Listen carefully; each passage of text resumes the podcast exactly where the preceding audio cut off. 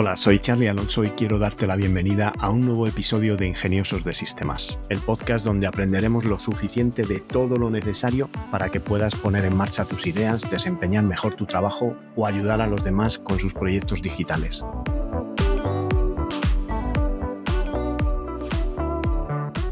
En el episodio de hoy hablamos de gestores de contenido, pero antes déjame que os recuerde que tenolitas.com es un servicio de asesoramiento low cost donde podéis contratar vuestro plan de asesoramiento tecnológico por el precio de un par de cafés y hacer vuestras preguntas para poder contar con mi ayuda y poner en marcha vuestro negocio digital.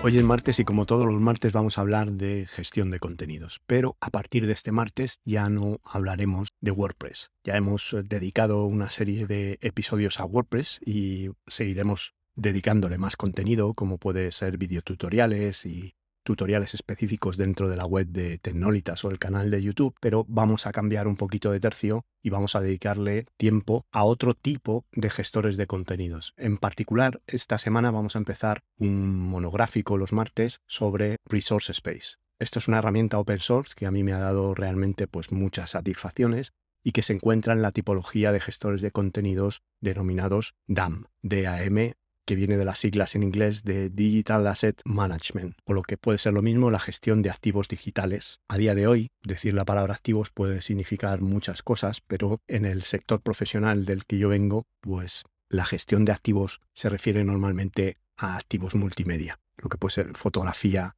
audio, vídeos y documentos. Y realmente Resource Space es una plataforma, un DAM, un DAM, para gestionar este tipo de contenidos. Es una herramienta con la que yo llevo trabajando desde 2004 y bueno, pues muy poca gente la conoce en España. Es una herramienta completamente open source, completamente gratuita, creada por una empresa del Reino Unido que se llama Montala. Esta herramienta está creada para la organización no gubernamental sin ánimo de lucro Orphan Intermon, la que se dedica a cuidar de los niños en régimen de pobreza o malnutrición. Y Orphan, una vez que paga el desarrollo de esta herramienta, pues pide que este código se quede como código abierto y sea una herramienta de uso libre que como veréis en la licencia, si echáis un ojo al, al, fichero de licencia, veréis que solo tenéis que mantener los créditos de quienes la desarrollan, pero podéis venderla, modificarla, distribuirla bajo vuestra responsabilidad y vuestro propio criterio, como en el caso de, WordPress. O incluso tiene una licencia bastante más ligera que la que pueda tener WordPress.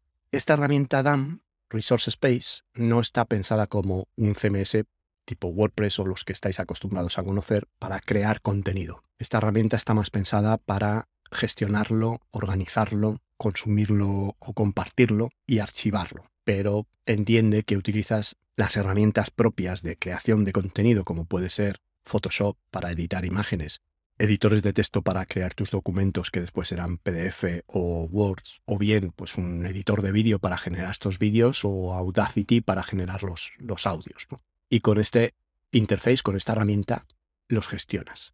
También otra diferencia principal de esta herramienta con respecto a la mayoría de herramientas que hay en el mercado de gestores de contenidos es que solo hay un interface. Aquí no existe, como en WordPress, como en Joomla, Drupal y otras muchas herramientas, como he dicho antes, la parte de back office y la parte de front-end. Aquí es todo lo mismo. Al final es un gestor, es una herramienta de gestión, una herramienta para trabajar. Digamos que va parte del concepto de que siempre estás en el backend, pero tiene un interface bastante chulo para los que consumen el contenido o trabajan con el contenido. Después, en otros episodios, veremos que también tiene un API por si quieres consumir el contenido desde otros interfaces. Incluso veremos la posible integración con WordPress, que ya existen plugins que integran las dos plataformas. Y como solo tiene un interface, pues depende del rol de usuario con el que te logues, la cantidad de cosas que vas a ver. Si tienes más o menos permisos, pues se te van a mostrar más o menos herramientas. ¿Cómo funciona esta plataforma? Bueno, pues la instalas básicamente como en WordPress, es una pila LAMP, es Linux, Apache, MySQL y PHP lo instalas en un VPS en Internet y ya a partir de ahí pues empiezas a trabajar. Se produce la carga de contenido a través de varios métodos, pero el más sencillo sería a través de un cargador que tiene en JavaScript, un cargador que te admite cargas por lotes de ficheros, le das a subir, subir contenido y te deja seleccionar de tu explorador de ficheros de tu PC los ficheros que quieras. Puedes subir ficheros mezclados, puedes subir fotos con vídeos, con documentos, con audio y él en base a la extensión del fichero categoriza los ficheros en su tipo, que luego hablaremos de esto del tipo, y una vez que va subiendo va haciéndole ciertos procesos a la imagen. Tú dentro de Resource Space podrías guardar lo que quisieras. Puedes guardar cualquier tipo de fichero, un zip, un fichero de AutoCAD, un fichero de 3D Studio Max. A Resource Space le da igual, es agnóstico en cuanto al formato de fichero que le estás subiendo. Tú lo subes, él te crea un ID de recurso, te propone una ficha de campos de documentación para que documentes tu fichero y te lo va a enseñar cuando los criterios de búsqueda coincidan con los campos de documentación de este fichero, lo que pasa es que no te va a mostrar una pista representativa. Si es, por ejemplo, un zip, te va a mostrar pues, seguramente el icono de un comprimido zip. Tendrías que subir tú manualmente una imagen representativa para que después te apareciese bonito en las búsquedas o con una foto representando lo que hay dentro de ese zip. Mientras que con el contenido multimedia sí tiene cierta inteligencia. Por ejemplo, con el caso de las imágenes, Tú subes una imagen en la resolución que quieras, él te genera un proxy. ¿Qué es un proxy? Una imagen de baja resolución. Es la miniatura que estamos acostumbrados a ver cuando sacamos un listado de imágenes y se ven pequeñas. Este proxy es de baja resolución. ¿Y qué diferencia hay entre esta plataforma y el resto de visores de imágenes que pueda haber?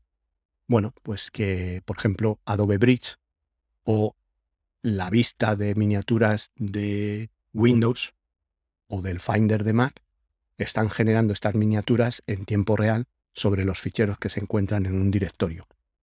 Cuando hablamos de un archivo, hablamos de gestión de ficheros de verdad, con grandes cantidades de ficheros, esto es totalmente contraproducente. Todos sabemos que si abres el Adobe Bridge y tienes una carpeta cargada de imágenes, pues te puedes ir a tomar un café mientras genera las miniaturas de, todos estos ficheros. El problema es que cuando cambias de carpeta y te generas nuevas y vuelves a la anterior, pues aquí, dependiendo de cuánto esté la caché activa, va a volver a regenerar estas miniaturas. En el caso de Resource Space, lo que hace es generar ficheros alternativos con una gestión, por ejemplo, de tamaños, y te genera no solo un proxy a baja resolución, que puede ser 150 píxeles por 150 o 75 por 75, sino que además tiene una gestión de tamaños que te permite decir, bueno, pues para cualquier resolución me vas a generar una de 6000 por su proporción, de 4000 por su proporción o de 2000 mm, por su proporción para utilizarlo en página web que ya puedan ser a resolución de 1920, pues me vas a regenerar pues una resolución 1920 por su proporción. Y de esta manera, pues eh, te va generando alternativos que después se pueden mostrar dependiendo de los permisos que tenga el usuario al que le estás mostrando estos elementos. Así evitas que un usuario pueda subir a la web una imagen súper grande y con esto pues estropee el rendimiento de, la web. También cuando subes estas imágenes extrae el metadata, no sé si lo sabéis, pero hay varios sistemas de metadata dentro de los ficheros. Uno puede ser el SIF, el IPTC y el XMP, que es el de Adobe, además de la información del fichero. El SIF y el IPCT suelen ser metadatas que capturan las cámaras de fotos, como por ejemplo la fecha, el objetivo con el que se ha hecho la fotografía, el diafragma que se tenía en este momento, la hora, datos técnicos que puedan ser relativos a la compresión que está usando la cámara, o si después editas esta fotografía con una herramienta que te permite cambiar el metadata SIF, pues vas a poder poner el nombre del autor, una descripción de la fotografía y Resource Space cuando captura esta fotografía y extrae este metadata te permite asociar los datos que vienen en estas etiquetas ESIF o XPP si viene de Adobe a campos de documentación que has creado, campos personalizados para este tipo de contenido. Para las imágenes puedes crear este tipo de, de campos. Por defecto ya tiene unos campos como el modelo de cámara o la resolución de la cámara y en cuanto es capaz de leer la etiqueta del modelo de cámara del metadata del fichero, rellena el campo de modelo de cámara con lo que no lo tienes tú que documentar. Se trata también de hacer este proceso lo más automático posible. Y luego pues también tiene alguna herramienta de cropping que te permite recortar la fotografía para, bueno, pues para desechar lo que no quieras o te permite generar alternativos. Por ejemplo, si tienes una gran fotografía de grupo, pues podrías echar un recorte a dos miembros del grupo y generar alternativos que serían ficheros como ficheros adjuntos de este recurso que no van a aparecer en las búsquedas porque son adjuntos a este recurso pero que cuando localices el contenido principal te van a aparecer como opciones a este contenido para que las puedas descargar o compartir. Si hablamos de documentos, pues admite, al, igual que las fotografías en los principales formatos actuales en el, en el momento, para documentos lo mismo.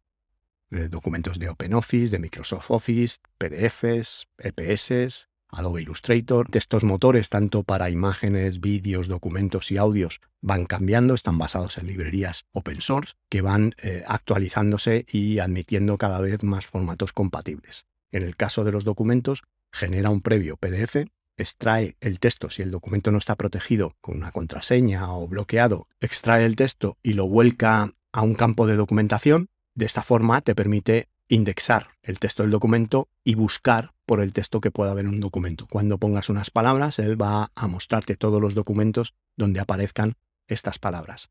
También te permite que los PDFs que generas como proxy, como fichero de previsualización, sean del documento completo, un solo PDF para todo el documento, o un PDF por cada página del documento. Esto en, en algunos entornos o según el tipo de trabajo que estés haciendo es bastante interesante porque, por ejemplo, si tienes un flujo de revisión y aprobación de una revista o de un libro o de una presentación PowerPoint, pues puedes hacer que te genere un recurso distinto para cada una de las páginas, cada una de las diapositivas, de tal manera que tú puedes establecer ese flujo de revisión y aprobación para cada diapositiva como un recurso independiente.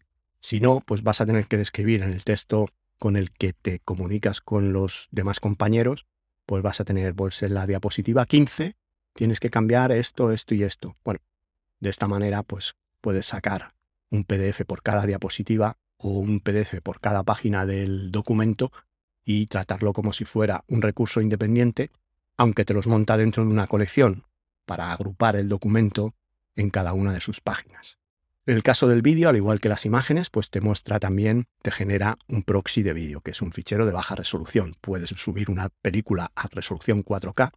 Si fuera H264, los navegadores te lo mostrarían. Tiene un player de vídeo que es JavaScript, es un player vídeo JS, está basado en la librería vídeo JS y te mostraría vídeos de alta resolución. Pero como estamos hablando de consultar este contenido a través de Internet y estamos hablando de alojar esto en una plataforma propia o en un hosting de Internet propio. Yo utilizo este sistema con muchas empresas del mundo corporativo y trabajan con servidores pues, que puedan tener tranquilamente 20 teras, 40 teras, 60 teras, porque sus archivos de vídeo son muy elevados y la alta resolución ocupa mucho y 4K ocupa mucho. Hacen, suben ficheros de vídeo 4K que no son H264, no son los vídeos 4K de YouTube o de Vimeo, sino que son vídeos 4K en formato profesional, formato que pueda ocupar tranquilamente en HD 50 megabits y en 4K pues puede ser pues a lo mejor 120, 150 megabits en bruto, para después hacer las ediciones de vídeo con la máxima resolución. Los productos finales de estos vídeos ya se comprimen a menores resoluciones, pero por defecto los brutos se mantienen en su máxima calidad porque no sabes cómo los vas a utilizar. No sabes si vas a necesitar meterlos en postproducción y para eso necesitas la máxima calidad posible. De los vídeos, como digo, genera proxy, también te permite generar formatos alternativos, no solo un proxy a una calidad, sino varios proxies a varias calidades o incluso te permite la posibilidad de generar formatos alternativos bajo demanda para su descarga. Es decir, extraeme este segmento del vídeo en este formato que lo voy a publicar en YouTube y te lo generaría en el momento previo a la descarga. Se hace, se genera un proceso de transcodificación y de edición y una vez que lo tiene preparado te manda un correo electrónico notificándote que ya lo tienes listo y que puedes descargártelo. También yo he integrado esta aplicación que no lo, no lo trae, que trae ciertos plugins para que si en, los, en alguno de los campos de documentación de un vídeo pones un código de tiempo a modo de minutado, pues él va a detectar si detecta la máscara del código de tiempo, que puede ser horas, dos dígitos para las horas, dos puntos, dos dígitos para los minutos, dos puntos, dos dígitos para los segundos, dos puntos, dos dígitos para los fotogramas, para los frames, Si detecta esa máscara, va a convertir eso en un enlace que al pulsar ese código de tiempo te va a llevar al momento del vídeo y lo va a reproducir desde ahí. Pero yo he integrado también esta plataforma con una herramienta también open source que se llama O-Transcribe, que es un interface para la transcripción o para el minutado de audio y de vídeo. A día de hoy, pues como ya sabéis, la inteligencia artificial ha dotado el mercado de muchas herramientas de transcripción automática. YouTube transcribe y subtitula de forma automática. Y todo esto está muy bien, pero pensar que hay muchos vídeos en bruto que no tienen audio. Entonces no es posible transcribir o describir algo que no tiene audio. Cuando estás, pues no sé, grabando un vídeo industrial y haces los brutos, pues a lo mejor al redactor le interesa describir a través de la herramienta de minutado, que pues con una vas haciendo play y con una combinación de teclas apunta el código de tiempo y escribes sin que te pare el vídeo. Y tú escribes ahí tus comentarios. Estos comentarios junto con los códigos de tiempo y el minutado en base al código de tiempo se vuelcan una vez que terminas con esta herramienta, le dices enviar a Resource Space, te lo vuelca en un campo de documentación que puedes llamar minutado. entonces, cuando haces una búsqueda, te enseña no solo los documentos que contengan ese texto, sino también los vídeos que contengan las palabras clave de la búsqueda en el campo de minutado. Y luego, una vez que te ha enseñado los vídeos, al entrar en un vídeo vas a ver el minutado con el código de tiempo, que es un enlace a esos puntos de vídeo. Cada vez que toques, el código de tiempo te va a reproducir desde estos puntos de vídeo. Cuando hablamos de audio, pues lo mismo. Cualquier formato de audio, puedes subir un WAP un formato WAP sin compresión o un formato MP4 de, audio, pero si subes un formato sin compresión, PCM, te lo va a convertir a MP3. Si subes un MP3 que tiene ya metadata en etiquetas ID3, va a coger todo este metadata de autor, álbum y demás y lo va a asociar a los campos de documentación personalizados que tengas asociados a esas etiquetas ID3. Y también tengo vinculado el plugin de minutado, que ya os explicaré en futuros episodios cómo, cómo se trabaja con esta herramienta, para también minutar el audio, aunque es verdad que el audio a día de hoy tampoco merece la pena, porque si estamos hablando de voz, pues tienes herramientas de transcripción automáticas que ya te guardan la relación con el código de tiempo y que te permiten este minutado de forma automatizada. Como hemos dicho, Resource Space te permite almacenar recursos principales para los cuales crea una ficha, un ID, un ID y su ficha de metadatos y también recursos alternativos que adjunta a estos principales. Te permite la carga por lotes de material, puedes subir tranquilamente cientos de fotos de una vez o varios vídeos. Además, con la implementación de las últimas versiones, los últimos uploaders tienen tecnología que permite el resumen. Puedes eh, interrumpir la carga, que cuando vuelvas a reanudarla se va a reanudar desde los bytes que fueron copiados en la última sesión de carga.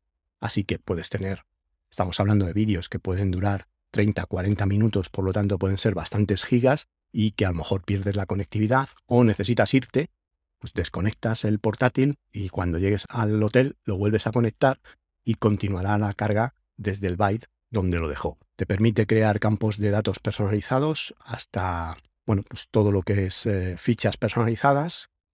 Tiene un primer nivel de categorías que por defecto está configurado por el tipo de fichero, o sea, tendrías el tipo de contenido imagen, documento, vídeo y audio. Y hay ya unos campos personalizados por defecto en la plantilla inicial de la instalación, que la mayoría son comunes, globales, que denomina el sistema, como puede ser un título, una descripción, y hay otros particulares del tipo de contenido, como puede ser el modelo de cámara. El modelo de cámara es algo relativo a imágenes, o como puede ser el tipo de audio, si es estéreo o mono, eso es relativo a audio. Entonces tienes campos personalizados globales y campos personalizados específicos de cada tipo. También lleva un campo de plataforma, digamos que este es un campo que ya existe y que no se puede eliminar, que es el campo estado. En este campo estado contempla en principio cinco estados. Pendiente de aceptación, pendiente de revisión, activo, pendiente de activar, archivado y borrado. Seis creo que, que son exactamente. De esta forma, tú puedes definir un flujo de trabajo y acciones. Puedes definir que cuando un usuario de un rol específico haga una carga de contenido, este contenido de ese grupo de usuarios entre en un estado determinado. Notifique a otro usuario de otro estado determinado que va a documentar, por ejemplo, este fichero o va a permitir o no que se publique porque hace una revisión de si es un contenido válido para publicarlo o no.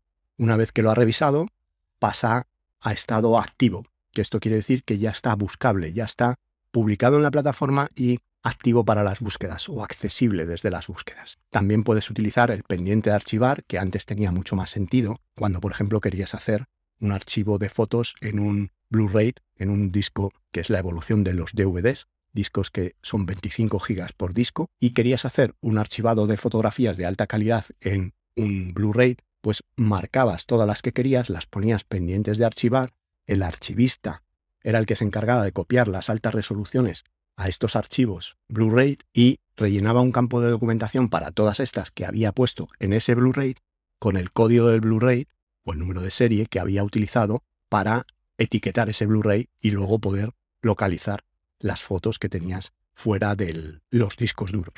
Ahora ya con el abaratamiento de los discos este proceso no, no se realiza, pero podrías utilizar el estado pendiente de archivar cambiándole la etiqueta para cualquier otra cosa. También tienes luego el archivado y el borrado. Archivado no aparece en las búsquedas y borrado es cuando un usuario borra un contenido, la plataforma lo envía como una especie de papelera de reciclaje y solo si el usuario administrador lo borra desde el estado borrado, ese contenido, y solo si el usuario administrador lo borra desde el estado borrado, ese contenido queda absolutamente borrado de la plataforma, el archivo de media, su ficha de documentación, absolutamente todo.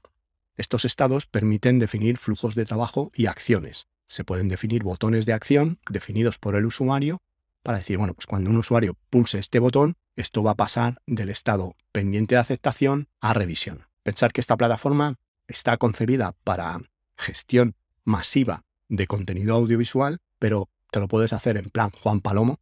Una persona hace todo.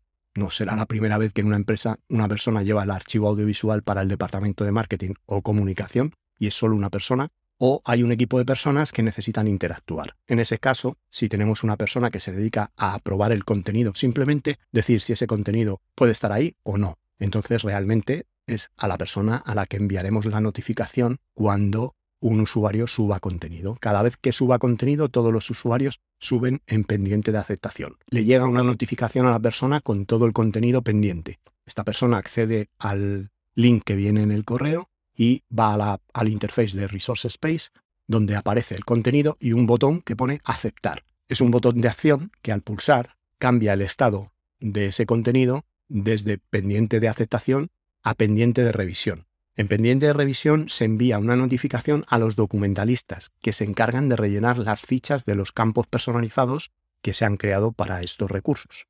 Dependiendo del tipo de recursos que pueda estar también segmentando el contenido por departamentos, pues pueda tener unos campos de documentación u otros. Y a partir de ahí, pues vamos a ir cambiando los estados, moviendo el recurso por los distintos pasos del flujo de trabajo a través de los botones de acción. Por supuesto, ya habéis intuido que la plataforma permite definir usuarios y grupos de usuarios, con un control de permisos por grupo y un control de filtro de búsquedas para grupos y usuarios, de tal manera que puedo hacer la plataforma multitenant.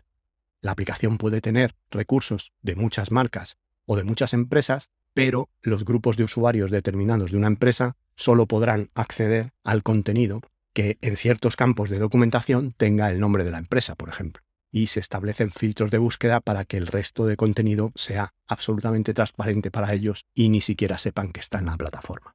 Permite hacer colecciones, que son agrupaciones de contenidos para trabajar bien, para editar masivamente un conjunto de contenidos, para organizarte las cosas por temas, que realmente cuando una colección, que en principio puede ser pública o privada, si es pública la ve todo el mundo, si es privada solo el creador de esa colección, pues cuando una colección es pública y además le asignas una categoría, la conviertes en un tema. El tema sería el nombre de la categoría en sí y dentro de esa categoría estaría el nombre de cada una de las colecciones que pertenece a esa categoría. De esta manera vas tematizando tu archivo. Incluso puedes usar la página de temas como el home para algunos usuarios que lleguen ahí y vean todo tematizado, organizadito y simplemente con dos clics vayan a cada una de las colecciones de contenido. También en el home puedes poner una página con post-it, con, con los típicos adhesivos, que te permiten o bien crear un adhesivo que mm, te lleva a un set, a un grupo de recursos que vienes agrupado en una colección o un tema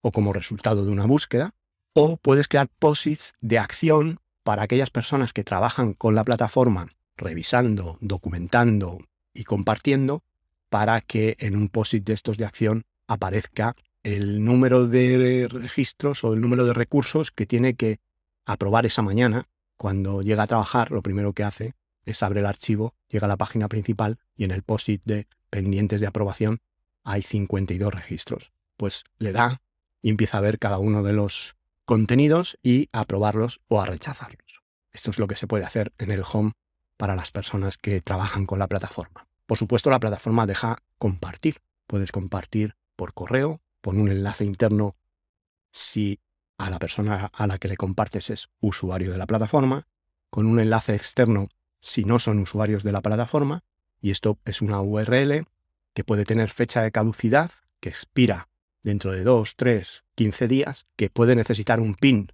que después le envías por otro correo electrónico para desbloquear el acceso a la URL o que además puedes definir con qué nivel de privilegios de grupo va a acceder a esa URL la persona que la reciba o la persona que disponga del enlace de esa URL. Y dependiendo de estos privilegios de grupo podrá haber más o menos funcionalidad cuando acceda a la plataforma. Porque cuando recibe esa URL, accede a la plataforma, lo único que no ve ni un menú, ni acciones que no le permite sus privilegios. Simplemente ve el contenido, puede entrar en ellos, si le has permitido descargar va a poder descargarlo, pero no va a poder salirse de esta colección o set de recursos que tú le has enviado. La herramienta tiene un sistema de comentarios que está realmente chulo, que te permite pues eh, comentar cualquier recurso y mencionar o bien un usuario con la típica arroba el nombre del usuario, o bien un código de tiempo, si en este campo pones el formato de código de tiempos que te he comentado antes, va a hacer un link a ese vídeo en ese momento, o puedes hacer una mención a un recurso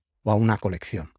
De esta manera, pues el campo comentarios es una buena manera de gestionarte con otros usuarios flujos de trabajo o investigación dentro del recurso que tiene la, compañía, dentro del, archivo de la compañía. Cuando quieres hacer presentaciones de producto o demás, pues vas a encontrar las fotografías y los documentos relativos al producto dentro de tu plataforma DAM. Ya veremos en otros episodios qué funcionalidades tiene el interface, pero me parece interesante hablaros de la cola de procesos, todos los procesos, por ejemplo, la generación de los proxies, de las bajas resoluciones y mensajes que se envían, o petición de formatos de resolución de vídeo que te puedes descargar, pues todo esto va a una cola de procesos que lo va encolando y procesando en background sin interrumpir tu acción con el, con el sistema. Dispone de una tecnología de plugins que ya comentaremos en un episodio específico para ello y también un API REST con el que se puede tanto hacer creaciones de recursos, subir, dar de alta recursos y visualizar consultas de recursos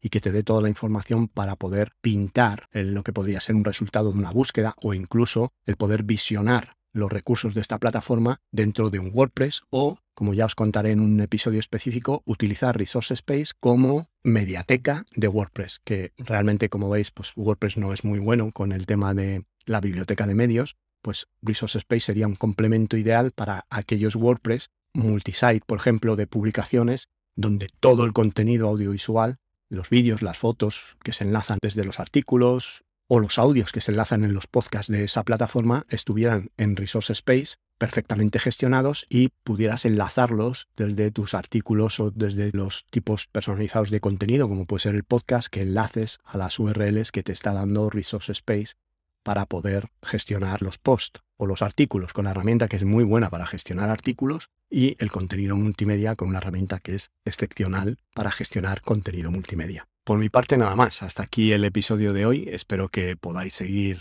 este podcast en las principales plataformas. Muchas gracias por vuestras valoraciones y comentarios en Apple Podcasts por vuestros me gusta en iBox y en Spotify. Y gracias por estar al otro lado y querer formar parte de esta comunidad de ingeniosos de sistemas. Nos encontramos en el próximo episodio y que tengáis un ingenioso día.